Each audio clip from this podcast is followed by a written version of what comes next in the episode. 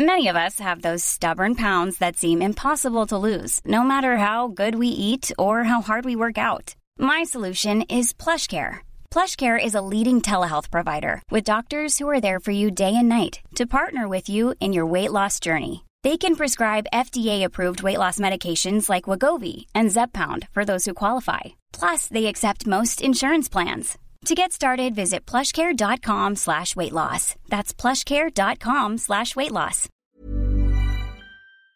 Depuis le mois de janvier, 36 personnes ont été tuées à Marseille sur fond de trafic de drogue. C'est déjà plus que pour l'ensemble de l'année 2022. Alors pourquoi la situation est aussi inquiétante? Que se passe-t-il exactement et comment compte réagir le gouvernement? C'est le sujet à la une des actus du jour en formule été. En formule été d'ailleurs pour la dernière fois aujourd'hui, avant un retour de mon côté euh, lundi. Je laisse donc la parole à Blanche pour ce sujet. Merci Hugo et bonjour tout le monde. Ce mardi 15 août, un homme a été tué en pleine rue d'une balle de Kalachnikov dans la tête c'est le huitième assassinat dans la ville de Marseille depuis le début du mois d'août lié au trafic de drogue. Selon Amine Kessassi, le président de l'association Conscience, interrogé par BFM TV, ces crimes sont de plus en plus barbares et surtout ont lieu en pleine journée aux yeux de tous et notamment des plus jeunes. Tout ça contribue à une banalisation de scènes semblables à des scènes de guerre avec donc des armes de guerre. Face à cette situation, le gouvernement a décidé de réagir. Le ministre de l'Intérieur Gérald Darmanin a annoncé ce jeudi le déploiement de la CRS 8, une unité d'élite de la police spécialisée dans la lutte contre les violences urbaines. Elle a été créée en 2021 par le ministère de l'Intérieur et elle est composée de 200 agents spécialement formés pour faire face à des troubles de l'ordre public. Selon Frédéric Camilleri, la préfète de police des Bouches-du-Rhône, leur mission principale est de se rendre dans les cités des quartiers nord, notamment pour rechercher des drogues ou des armes qui peuvent être cachées. Au total, la CRS 8 devrait rester une semaine dans la ville. Mais alors, qu'est-ce qui à l'origine de tous ces meurtres. Tout part en fait d'une guerre des territoires dans une cité des quartiers nord de Marseille qui s'appelle la Paternelle. Dans ce quartier, il y a un point de deal très rentable, mais qui est disputé par deux clans. D'un côté, la mafia DZ et de l'autre, Yoda. Alors au départ, cette guerre ne concernait que cette cité, la Paternelle, mais elle concernerait aujourd'hui une vingtaine d'autres gros points de vente de drogue à Marseille. Selon le média Le Monde, les deux clans seraient responsables de 80% des assassinats commis depuis le début de l'année dans la ville. Et selon la préfète des Bouches-du-Rhône, ces meurtres vont au-delà de l'appropriation du territoire. En fait, on tue pour faire peur, pas pour éliminer la concurrence ou récupérer un point de deal par exemple. Surtout que ces meurtres sont souvent mis en scène sur les réseaux sociaux comme Snapchat ou Telegram. Mais le problème auquel se heurte la police, c'est que les têtes de réseau, donc ceux qui donnent les ordres en gros, ne sont souvent pas à Marseille mais à l'étranger. Surtout que certains font appel à des tueurs à gages, donc des personnes qui sont payées plusieurs milliers d'euros pour tuer d'autres personnes,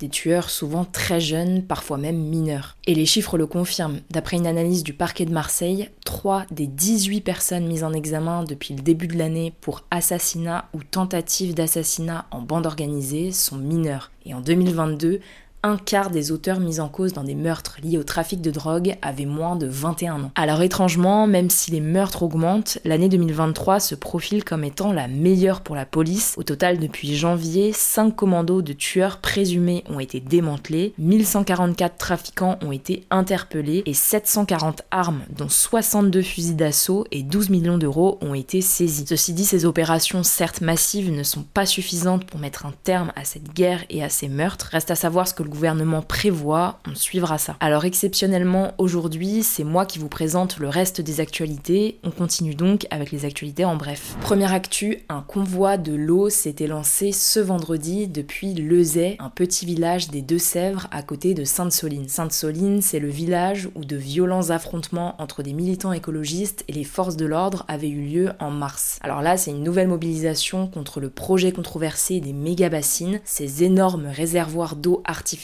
qui pourrait servir à fournir de l'eau aux agriculteurs. D'après les opposants au projet, ces méga-bassines favoriseraient l'agriculture intensive et seraient donc nocives pour l'environnement. Le cortège qui se déplace en vélo et en tracteur a prévu de traverser plusieurs départements avant de rejoindre Paris les 26 et 27 août prochains. On suivra ça. Deuxième actu, la France va connaître l'épisode de chaleur le plus intense depuis le début de l'été, avec des températures qui vont dépasser les 40 degrés dans certaines régions ce week-end et en début de semaine prochaine. Cette vague de chaleur est assez inhabituelle par son arrivée tardive mais également par son intensité. Météo France rappelle que depuis 1947, seuls 6 épisodes de vagues de chaleur ont été observés après le 15 août et qu'ils deviendront plus fréquents et plus intenses à cause du changement climatique. Troisième actu qui est d'ailleurs lié au Canada, un gigantesque incendie est en train de ravager la région des territoires du nord-ouest. Résultat, plus de la moitié de la population de la région a reçu l'ordre d'évacuer. Au total, plus de 13 millions d'hectares ont déjà été brûlés au Canada depuis le début de l'année, soit le double de la taille de l'Irlande. Sur les réseaux sociaux, plusieurs vidéos montrent des véhicules roulant à travers une épaisse fumée, fuyant les flammes. Et puis un autre incendie, cette fois-ci à Tenerife, dans l'archipel des Canaries, au large du Maroc, est lui aussi hors de contrôle depuis ce mardi. Plus de 3200 hectares ont été ravagés et 3000 personnes ont été évacuées. D'après le gouvernement espagnol, cet incendie est probablement le plus compliqué que les Canaries